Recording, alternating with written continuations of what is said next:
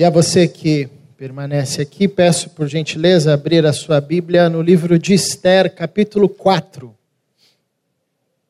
Esther, capítulo 4. Ao longo dessas quartas, estamos conversando sobre a nova série chamada Quem Quase Ninguém Vê A Beleza dos Coadjuvantes. Quem Quase Ninguém Vê A Beleza dos Coadjuvantes. E um dos nossos objetivos é, além de olharmos de uma forma mais profunda a história, a história de homens e mulheres ah, que por vezes na Bíblia não recebem um papel de destaque, de protagonismo, embora desenvolvam ou vivam de forma relevante. Ah, além desse objetivo, um dos nossos objetivos também é trazer essa reflexão para todos nós, de que apesar do foco da história, às vezes, ah, sabe aquele foco de palco, né? Às vezes não estar centrado em nós, isso não significa que nós não ah, somos chamados para exercer também um papel de protagonismo na história. Existe um filósofo sociólogo francês chamado Edgar Morin. Ele diz que a história é como um palco ah, e que a gente consegue ver um palco de teatro, né? e que a gente consegue ver ah, o que o foco de luz ilumina no palco. Mas isso não significa que o que o palco, que o foco de luz ilumina ah, é toda a história, é tudo que o palco tem, ou é tudo que tem no palco. Tem mais coisas que não estão iluminadas, mas estão ali e são essenciais. Ah, de certa forma, a história da humanidade também é assim. Nós conhecemos, por exemplo, na história bíblica, homens e mulheres que são destacados como protagonistas, personagens principais, mas não são os únicos.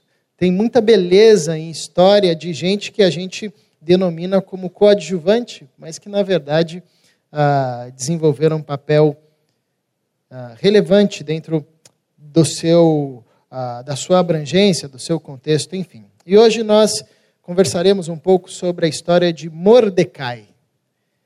Vamos ler o capítulo 4 e refletir um pouco sobre ah, o que podemos aprender com Mordecai. Capítulo 4 do livro de Esther, versículo 1, peço por gentileza que você acompanhe a leitura desse texto. Diz assim: Quando soube Mordecai tudo quanto se havia passado, rasgou as suas vestes e se cobriu de pano de saco e de cinza, e saindo pela cidade, clamou com grande e amargo clamor. E chegou até a porta do rei, que ninguém vestido de pano de saco podia entrar pelas portas do rei. Em todas as províncias aonde chegava a palavra do rei e a sua lei, havia entre os judeus grande luto, com jejum e choro e lamentação, e muitos se deitavam em pano de saco e em cinza. Então vieram as servas de Esther e os eunucos e fizeram-na saber com o que a rainha muito se doeu. E mandou roupas para vestir a Mordecai e tirar-lhe o pano de saco. Porém ele não as aceitou. Verso 5. Então Esther chamou a Ratá, um dos eunucos do rei, que este lhe dera para servir, e lhe ordenou para que fosse a Mordecai para saber que era aquilo que e o seu motivo. Saiu, pois, Ratá à praça da cidade para encontrar-se com Mordecai à porta do rei. Verso 7. Mordecai lhe fez saber tudo quanto tinha sucedido, como também, ah, como também a quantia certa de prata que Amã prometera pagar aos tesouros do rei pelo aniquilamento dos judeus.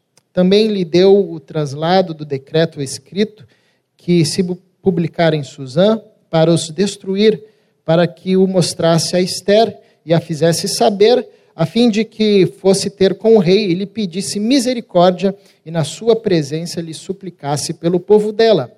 Tornou, pois, Ratai e fez saber a Esther as palavras de Mordecai.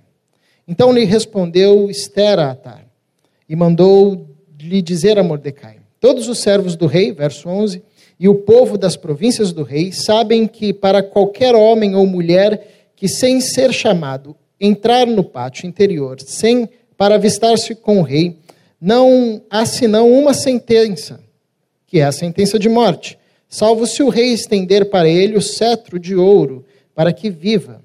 E eu, nestes 30 dias, não fui chamada para encontrar com o rei. Fizeram saber a Mordecai as palavras de Esther. Então lhes disse Mordecai que respondessem a Esther. Não imagines que por estares na casa do rei, só tu escaparás entre todos os judeus.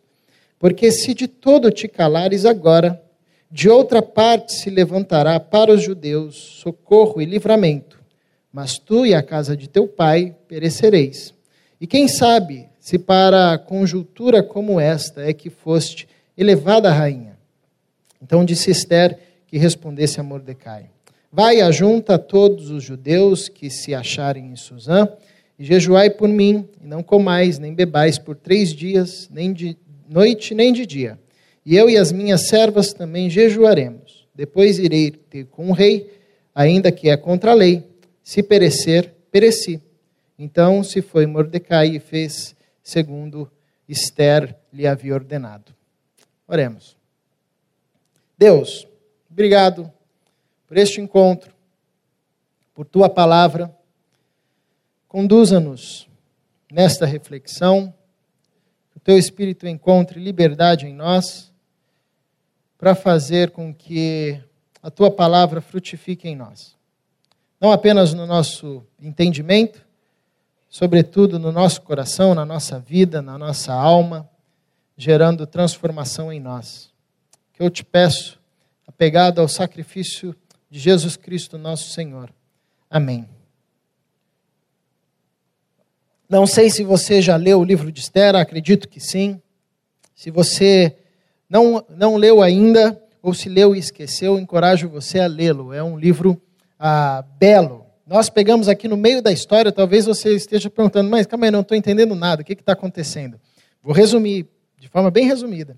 Ah, bom, o povo de Israel havia sido levado em cativeiro pela Babilônia e lá ficou. Ah, cumprido o tempo ah, da promessa, o povo, parte do povo volta do exílio, mas um grande número do povo ainda permanece espalhado ah, pelas terras ah, do cativeiro. O reinado da Babilônia já se havia desfeito, agora o reinado da Pérsia havia se levantado. Ah, e, e, esse é mais ou menos o contexto histórico ah, do livro de Esther. O povo está ali, o povo judeu espalhado em todo o Império Persa, e o, o livro de Esther começa contando ah, um, um desafeto entre o rei Xerxes, ou Assuero, depende ah, da sua tradução, e a sua rainha. A rainha ah, não quis participar do desfile de beleza que o rei tinha ah, colocado para ela participar. Ela fez uh, um movimento ali que ela não queria participar. Isso magoou muito o rei, ele baixou um decreto uh, e, de certa forma, uh, se isolou do contato de qualquer mulher. e, de certa forma, colocou um decreto em todo o seu reinado para que toda mulher fosse subjugada pelo seu marido ou, ou pelo senhor da sua casa, enfim.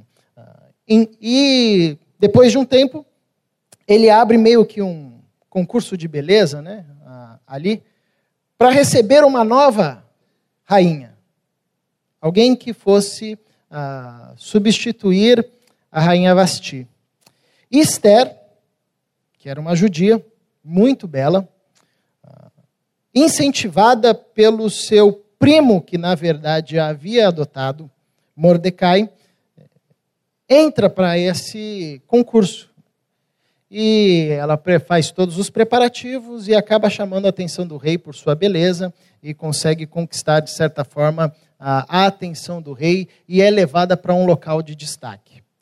Enquanto isso, um outro personagem entra na história que é o Amã, que era uma espécie de general do rei, co-governador com o rei, ah, e ele tinha um ódio mortal pelos judeus. E enquanto ele passava pelas ruas, todo mundo era obrigado a se curvar diante dele. Mas Mordecai era um judeu que não se curvava. Isso fazia com que ele odiasse ainda mais Mordecai e todo o seu povo, que eram os judeus que estavam espalhados pelo reinado da Pérsia. Até que Amã tem uma ideia, uma grande ideia, e ele consegue convencer o rei de expedir um decreto por todo o reino para que quem encontrasse um judeu tivesse liberdade e ainda é, recebesse uma recompensa para matá-lo, para matá-lo judeu. Então, de certa forma, o livro de Esther conta como quase que o povo judeu, o povo de Deus, foi exterminado ah, da face da terra, pelo menos ali no Império Persa. Isso é interessante porque é um estigma que acompanha ah, o povo judeu. Né? A gente passou no século passado um mesmo contexto, onde um homem se levantou com o objetivo de eliminar os judeus ah, ali de toda a região da Alemanha, da Europa, enfim. Ah, e era um contexto semelhante, guardadas as devidas proporções, obviamente, mas Amã tinha esse objetivo, ele queria exterminar. E ele conseguiu. O rei deu um decreto que no dia X ah, qualquer um que encontrasse um judeu poderia, além de ter a liberdade de matá-lo, executá-lo, ainda receberia uma recompensa por isso. Obviamente que os judeus de todas as províncias do reinado da Pérsia receberam essa notícia com uma tristeza profunda. E aí chega no capítulo que nós ah, acabamos de ler. Mordecai, ao receber essa notícia, ah, tem uma tristeza profunda no seu coração rasga suas vestes, uma, uma tradição comum quando se queria mostrar um quebrantamento profundo, uma tristeza profunda, e vai interceder ah, diante de Esther para que Esther tente convencer o rei. Mas o rei ainda estava ressentido e ele tinha baixado uma outra ordem dizendo que ah, ninguém poderia chegar na sua presença se ele não convocasse. Logo, Esther também estava com medo, porque ela não tinha sido convocada pelo rei há tempos. Então, ela sabia que se ela se apresentasse ah, diante de um rei e o rei a rejeitasse, ela seria morta. Então, ela estava, de certa forma, ali entre a cruz e a espada. Né? Ela estava ali numa situação também difícil para ela. Bom, mas nós não, falando, não falaremos hoje sobre Esther, falaremos sobre Mordecai. Legal que no livro de Esther, ah, de certa forma, ele é um livro peculiar porque em nenhum momento ele faz menção de Deus ou dos derivados do nome de Deus. É um livro que você lê do começo ao final e não tem nenhuma menção direta a Deus. Ah, então, isso, é, isso, torna esse livro um livro peculiar, mas não significa ah, que não seja um livro que revele Deus. Porque uma coisa interessante ah, é que é possível, e o livro de Esther mostra isso para a gente, revelar a face bondosa, amorosa de Deus, fiel de Deus, mesmo quando não se expressa de forma clara o nome de Deus ou os derivados de Deus. Da mesma forma que o contrário também é verdade, né? não é pelo muito falar que a gente ah, demonstra ah, essa face de Deus ou qualquer face de Deus. Então, isso é uma coisa peculiar do livro de Esther. Ela, ele não menciona a palavra Deus ou os seus derivados. Ah, porém, é um livro que revela a, a fidelidade de Deus com o seu povo. É um livro interessante porque ele traz dois tipos de vida, ou duas vivências. O livro faz um, um contraponto claro entre Amã e Mordecai. Amã é o sujeito que busca o protagonismo na história para o seu próprio benefício. Amã é esse sujeito que ah, quer buscar a sua própria glória, quer construir o seu próprio império, a custas do que tiver que custar. Ele não se preocupa ah, com quem ele tem que passar por cima. É o sujeito perverso, é o sujeito que maquina o mal, é o sujeito que usa a estrutura que tem ah, para construir-se na história, para se lançar na história como protagonista em detrimento ah, de tantos outros. Mordecai é o contrário. Ele é o sujeito ah, que anda pelos bastidores. Ele é aquele que não busca para si o protagonismo da história, mas, como coadjuvante, deseja fazer o bem ao próximo, fazer o bem ao seu povo. Quando a gente termina de ler o livro de Esther, no final do capítulo 10, ah, ele termina, o livro termina fazendo uma referência a Mordecai e dizendo que era um sujeito ah, que o povo gostava muito, porque era alguém que dava a sua vida em favor do povo. A gente precisa lembrar que ele ah, e tantos outros judeus estavam em uma condição de escravidão, estavam fora da sua terra. Então, em certo sentido, Mordecai não tinha muita razão ah, pelo qual se envolver na história. Mas a gente percebe na vida de Mordecai um outro movimento, o um movimento de alguém ah, que não procura se lançar como protagonista da história ah, pelo seu benefício próprio, antes coloca o benefício do seu povo, coloca o benefício do próximo ah, diante das suas próprias questões. O livro apresenta algumas características de Mordecai. Por exemplo, ele era um, um sujeito com uma compaixão profunda. Esther, na verdade, era sua prima, mas os seus pais ah, não resistiram a todo o processo do exílio. Morreram. Então, Mordecai a adota como filha, caminha com ele, caminha com ela. Ah, o livro de Esther também revela que Mordecai era um, um sábio porque ele vai aconselhando ao longo da vivência, do crescimento da Esther, do envolvimento da Esther com a corte real, ele vai dando conselhos sábios, conselhos pontuais. O livro também revela que Mordecai era um sujeito que não se acomodava ah, ao seu contexto, antes buscava transformá-lo. O livro de Esther também revela que Mordecai não era alguém que se vitimizava e usava dessa condição de vítima ah, para se eximir da história. Mas o que eu acho mais fantástico ah, na, na, vida de Mordecai, e é o que eu quero ah, atentar nessa noite, é a capacidade que ele tinha de discernir a história, de discernir os tempos, de discernir os movimentos da história. E como ele poderia ser relevante, como ele poderia entrar na história de tal forma a exercer um papel de relevância. Eu quero me ater ao verso 14, que diz assim: ah, palavras de Mordecai a Esther. Porque se de todo te calares agora, de outra parte se levantará para os judeus socorro e livramento. Mas tu e a casa de teu pai perecereis. E quem sabe para conjuntura como esta é que foste elevada rainha. Então, diante de todo esse contexto, e, de certa forma, diante da resistência da rainha Esther de dar um passo além, de entrar na história, de interceder em favor do seu povo, Mordecai exorta a sua filha, encoraja a sua filha, trazendo nesse verso uma perspectiva de compreensão da história e dos movimentos que acontecem à sua volta muito profunda. Ele começa dizendo: Esther, porque se de todo te calares agora, de outra parte levantará socorro para os judeus. Eu gosto dessa expressão.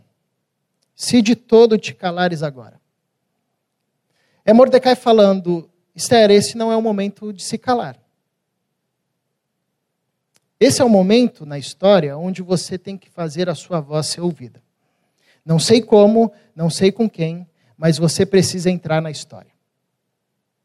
Isso é interessante, porque revela para a gente que existem momentos na nossa história, no nosso contexto, na nossa situação de vida, que nós não podemos nos calar, que nós precisamos entrar na história que nós precisamos fazer com que a nossa voz seja ouvida.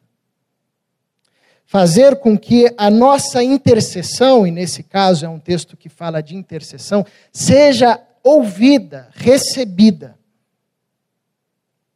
É Mordecai lembrando a Esther: não é hora de se calar. Porque é interessante que até esse momento do texto, Mordecai falava para Esther: não diga que você é do povo judeu, não dê nenhuma a, ah, referência a isso, é, não deixe as pessoas descobrirem a sua origem, ah, fica aí quietinha, porque é o momento de se silenciar.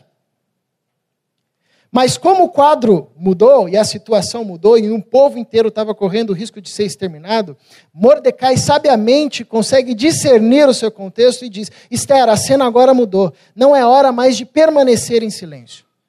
É o momento de entrar na história. É o momento de fazer a sua voz ser ouvida. É o momento de falar quem você é, é o momento de você se expor. É o momento de você interceder por aqueles que não terão condições de falarem por si. Então, Mordecai, de certa forma, nos ensina, mesmo trabalhando pelos bastidores, mesmo sem estar na corte real, mesmo ah, em certo sentido, sendo um coadjuvante ah, do livro de Esther. Na verdade, ele ocupa um papel aí quase que principal desse livro.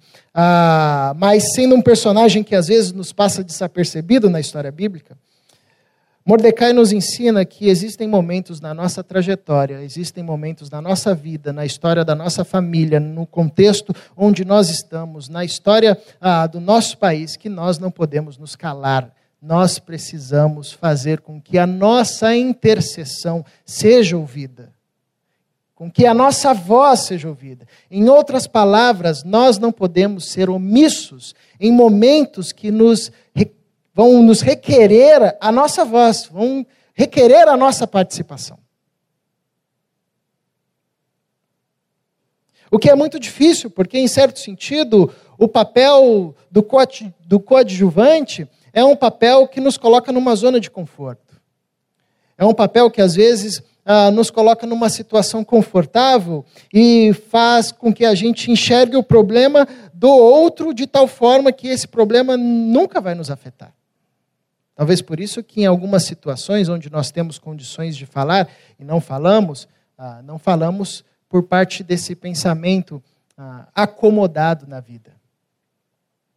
Isso faz lembrar João na sua carta, quando ele diz, ah, numa perspectiva bem pastoral e bem prática, ele diz: aquele que vê, aquele que, que está com seu irmão e percebe que ele tem necessidades, e em si tem condições de ajudar, porém não ajuda e apenas diz: vai com Deus, Deus te abençoe. Ah, esse sujeito é um mentiroso e o amor de Deus não reside nele. São palavras fortes, mas de certa forma João está trazendo esse mesmo conceito de Mordecai. Existem momentos na história, na nossa história, na nossa casa, no nosso contexto, em que a nossa voz precisa sair, em que a nossa intercessão precisa ser uh, ouvida. Nós não podemos, diante disso, nos omitir. Porque se de todo te calares, agora, de outra parte se levantará para os judeus socorro e livramento. Essa segunda parte do versículo, de outra parte se levantará para os judeus socorro e livramento, ela também é muito interessante. Primeiro, porque revela de alguma forma que Mordecai tinha uma esperança de que o fim dos judeus não estava determinado pela palavra de Amã, de que o povo seria salvo. Talvez, ah, o texto não traz isso de forma clara, mas como um judeu que era, ah, talvez Mordecai guardava no seu coração as palavras dos profetas. As palavras ah, dos profetas com relação ao remanescente fiel, com relação à fidelidade de Deus com seu povo, com relação à promessa de que Deus iria resgatar o seu povo, de que Deus tinha empenhado o seu nome ao seu povo, por isso Deus não desistiria do seu povo. A promessa que Deus estava, ah, mesmo numa situação ah, de exílio, numa situação de escravidão, de devastação, Deus estava cuidando do seu povo. Ah, talvez esse conjunto de profecias acalentava o coração de Mordecai, fazendo com que ele trouxesse essa afirmação à luz para Esther: Esther, a salvação vai vir. Que é fantástico, porque nos ensina que nós devemos olhar para a história, independente da situação, com essa convicção: de que a salvação virá, de que a redenção virá. Não importa ah, o tamanho do caos que esteja se instalando no nosso contexto. A salvação virá. Isso é uma certeza que Mordecai relembra para Esther. Mas essa fala de Mordecai traz outra coisa interessante. Que a salvação era certa, a salvação viria sobre o povo de Israel. Mas Esther poderia ser instrumento e parte dessa salvação ou não ela poderia entrar na história e participar desse processo de salvação ou não. A salvação era certa. Agora, a forma como isso viria, ó, Esther poderia participar desse processo. Isso é muito interessante porque revela para a gente uma verdade profunda de que Deus está no controle da história. E o que Deus disse que vai acontecer, vai acontecer. Se Deus falou que ia nos salvar, então ele vai nos salvar. Se Deus disse que Cristo vai voltar, então Cristo vai voltar. Se Deus disse ah, que o poder da ressurreição irá operar em nós, então o poder da ressurreição irá operar em nós. Então, essa fala revela que Deus está no, no, governo da história. Deus vai salvar o seu povo, Deus vai intervir na história e vai salvar o seu povo. Mas esse texto também revela que o governo de Deus na história não exclui a nossa participação. Nós podemos viver de tal forma a sermos instrumentos nas mãos de Deus para essa ação de salvação.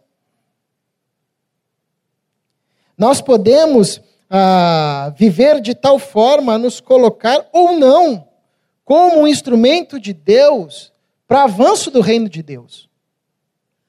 É o que o apóstolo Pedro vai dizer, de certa forma, quando ele está falando na sua carta a respeito da volta de Cristo que era uma verdade inexorável e iria acontecer, e ele diz que nós podemos viver de tal forma que a gente pode antecipar, apressar, apressar, é esse termo que ele usa, apressar a volta do Cristo.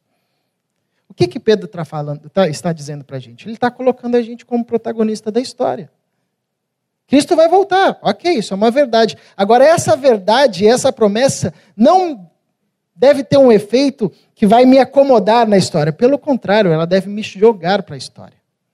Eu posso, nós podemos viver de tal forma a apressar a volta do nosso Senhor.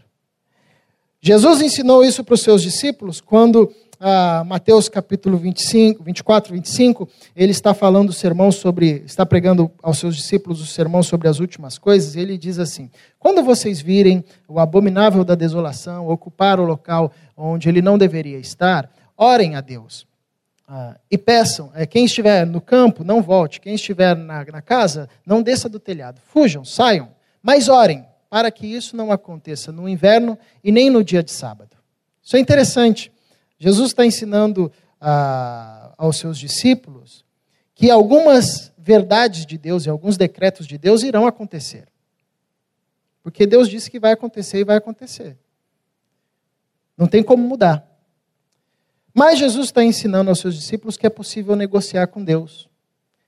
Negociar no bom sentido. Que é possível interceder de tal forma que mais pessoas sejam salvas. Por que, que Jesus pede para os seus discípulos para que aquilo não aconteça no sábado ou no inverno? Porque no inverno é difícil de fugir. Jesus está falando a respeito da invasão do Império Romano no templo, que acontece na década de 70 depois da sua morte. Ah, no inverno é difícil de fugir. E no dia de sábado, para um judeu, ele só podia andar 11 quilômetros. Então, se isso vai acontecer, Senhor, que seja no domingo, porque a pessoa tem a semana inteira para correr. E que seja no verão, porque é mais fácil de fugir. E mais gente pode se salvar. Certo sentido, é a mesma lógica de Mordecai. Esther, o socorro virá. Porque Deus disse que vai trazer o socorro. Mas você pode participar disso, ou você pode se omitir disso. Esse pensamento nos lança para frente da história. Esse pensamento não deixa com que essa promessa de Deus nos coloque numa comodidade. Ah, não, mas é Deus vai vir, Deus vai salvar, está tudo certo. Deus já elegeu, não tem que fazer nada. O que eu tenho que fazer? Deus já elegeu, vou fazer o quê? É um pensamento equivocado. É um pensamento, ah, é uma deturpação da promessa e da garantia do que Deus vai fazer na história. Deus vai fazer na história, mas Ele não vai assim fazer de forma mágica, Ele vai fazer através da sua igreja. E a forma como nós nos colocamos diante desses desafios fazem com que a história e o que Deus prometeu na história se cumpra e se realize. E por fim, Mordecai traz também uma outra sentença interessante, fantástico, ele diz: E quem sabe se para conjuntura como esta é que foste elevada rainha? É Mordecai chamando a rainha Esther para pensar: Rainha, é, Esther, será que você está aí por um acaso mesmo? Ou será que o fato de você chegar onde você chegou sair de um local que você ah, estava ali no anonimato, como escrava, e chegar num local que você talvez nunca imaginou na sua vida, foi de fato fruto de um acaso?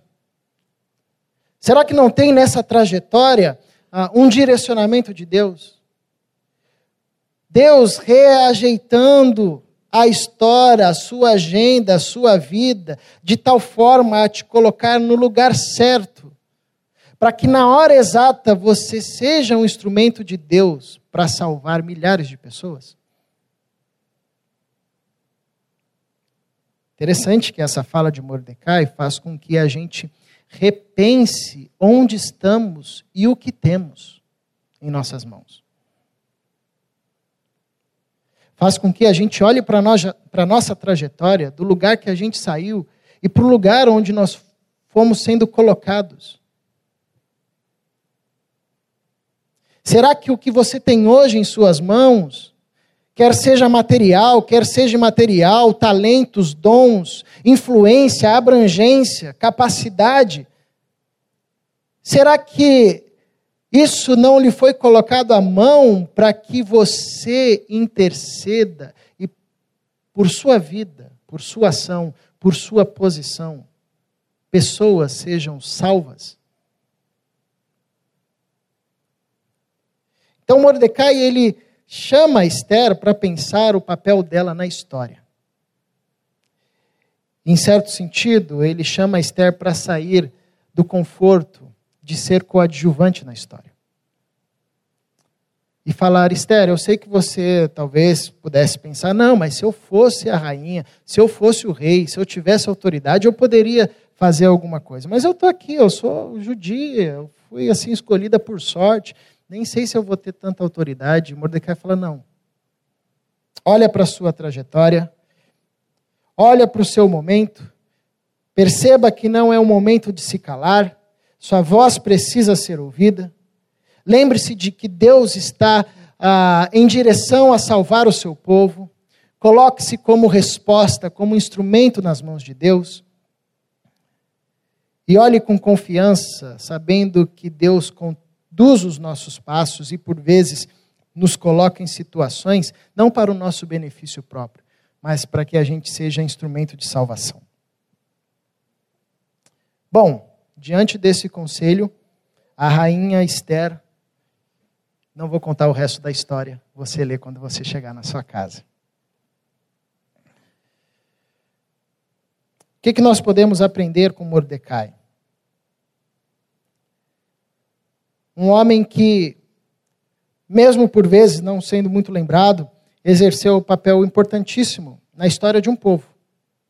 Ah, o final da história, obviamente, Esther intercede, o rei concede ah, um livramento ao povo. É, Esther, de certa forma, é lembrada ah, com muito júbilo pelos judeus, e Mordecai também, em certo sentido, porque ambos livram o povo de um extermínio. O que, que nós podemos aprender com Mordecai? Diante dessa experiência, minha oração diante da vida de Mordecai é que Deus nos dê discernimento para enxergarmos a história e os momentos em que nós vivemos, na nossa história, na nossa família, no nosso contexto. Diante disso, nos dê coragem, para que a gente não se cale em situações em que precisamos falar, em que precisamos interceder, em que a nossa voz precisa ser ouvida. Que Deus a minha oração diante desse texto é que Deus também nos conforte, sabendo que Ele governa a história, mas que essa certeza e essa convicção não nos acomode, pelo contrário, gere em nós o desejo de sermos instrumentos pelos quais Deus governará a história.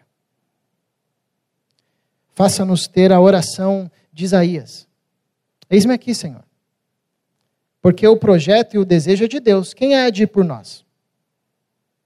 Eu quero ir. A Trindade está querendo ir. Aí Isaías diz: Ah, já que vocês estão querendo ir, eu estou aqui. Conta comigo. Eu vou. Senhor, vocês estão querendo ir? Então tá bom, então conta comigo, não me deixa de fora, não.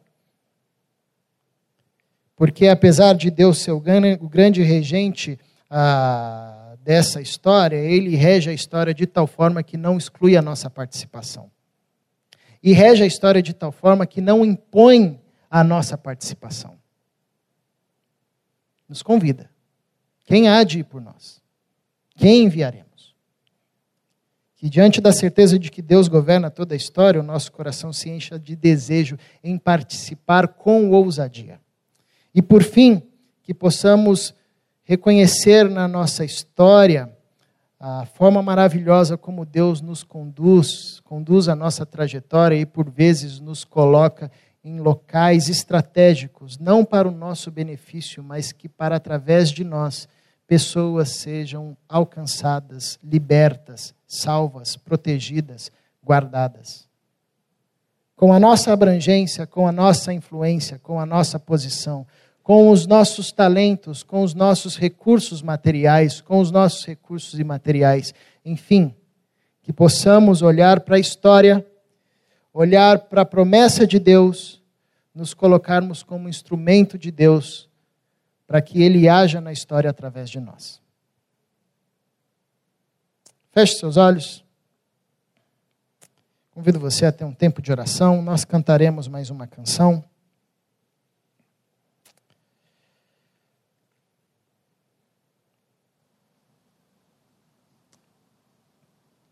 que você responda a Deus com suas palavras durante essa canção. O que essa mensagem suscita em você. Se você puder, por gentileza, fique em pé mais uma vez. Antes de orarmos, ah, hoje dois irmãos nossos estão comemorando mais um ano de vida. A tia Lili e o Ronaldo ah, vou orar por eles. E nós teremos aqui na entrada um bolinho ali para a gente comemorar com eles este momento. Deus vai ter que fazer a multiplicação do bolo ali, porque o bolo é pequeno, né? Mas vai dar tudo certo. Vamos orar. Deus, obrigado por este encontro. O Senhor é o grande regente dessa história, o grande maestro Mas o Senhor conduz a história de uma forma tão maravilhosa, que mesmo sendo tão grande e tudo podendo fazer, o Senhor nos chama para sermos teus cooperadores. O Senhor não nos obriga, o Senhor nos convida, o Senhor nos atrai. E é um privilégio participarmos como cooperadores teu dessa história que o Senhor está construindo em nós e na tua criação. Nome de Jesus, dá-nos sensibilidade para discernirmos os contextos à nossa volta e coragem para que a gente não se cale quando é necessário, quando se faz necessário ouvir o som da nossa intercessão. Dá-nos coragem, para que na nossa história a gente não seja omisso na vida dos nossos familiares, quando se fizer necessário ouvir a nossa intercessão, que o Senhor nos encoraje. Também pedimos, Paizinho, de que a certeza de que o Senhor conduz de forma amorosa e poderosa tudo o que ocorre, que aconteceu e acontecerá na nossa história. Que essa certeza maravilhosa que nos conforta não nos gere acomodação, pelo contrário, gere em nós desejo de sermos instrumentos teus diante daquilo que o Senhor está fazendo em nós, no nosso meio. Por isso nós pedimos como igreja e pessoalmente, nós não queremos ficar de fora daquilo que o Senhor está fazendo na nossa casa, na nossa família, na nossa comunidade, na nossa cidade, no nosso bairro. Desejamos participar. Sabemos que somos pequeninos, falhos, mas nós cremos no Teu Espírito que habita em nós. Sobretudo, Senhor, ajuda-nos a reconhecermos na nossa trajetória a tua doce mão, nos colocando em lugares que às vezes nem sonhávamos, para que ali sejamos instrumentos em tuas mãos e resposta de oração. não para nossa glória, mas para a tua glória. Não para benefício próprio apenas, sobretudo para que pessoas e mais pessoas sejam salvas, alcançadas, libertas, protegidas e cuidadas por ti.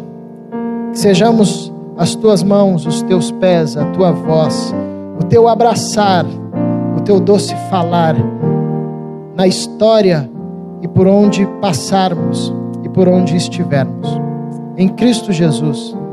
Te agradeço pela vida do Ronaldo, pela vida da Eliane, pela forma como eles têm se colocado como instrumentos nas tuas mãos para aquilo que o Senhor tem realizado em nosso meio. Te agradeço pela vida de tantos outros irmãos que também ah, têm, assim, a semelhança do profeta Isaías respondido: Senhor, eis-me aqui, eis-nos aqui, Senhor, essa é a nossa oração. Usa-nos para a tua glória em Cristo Jesus. Amém.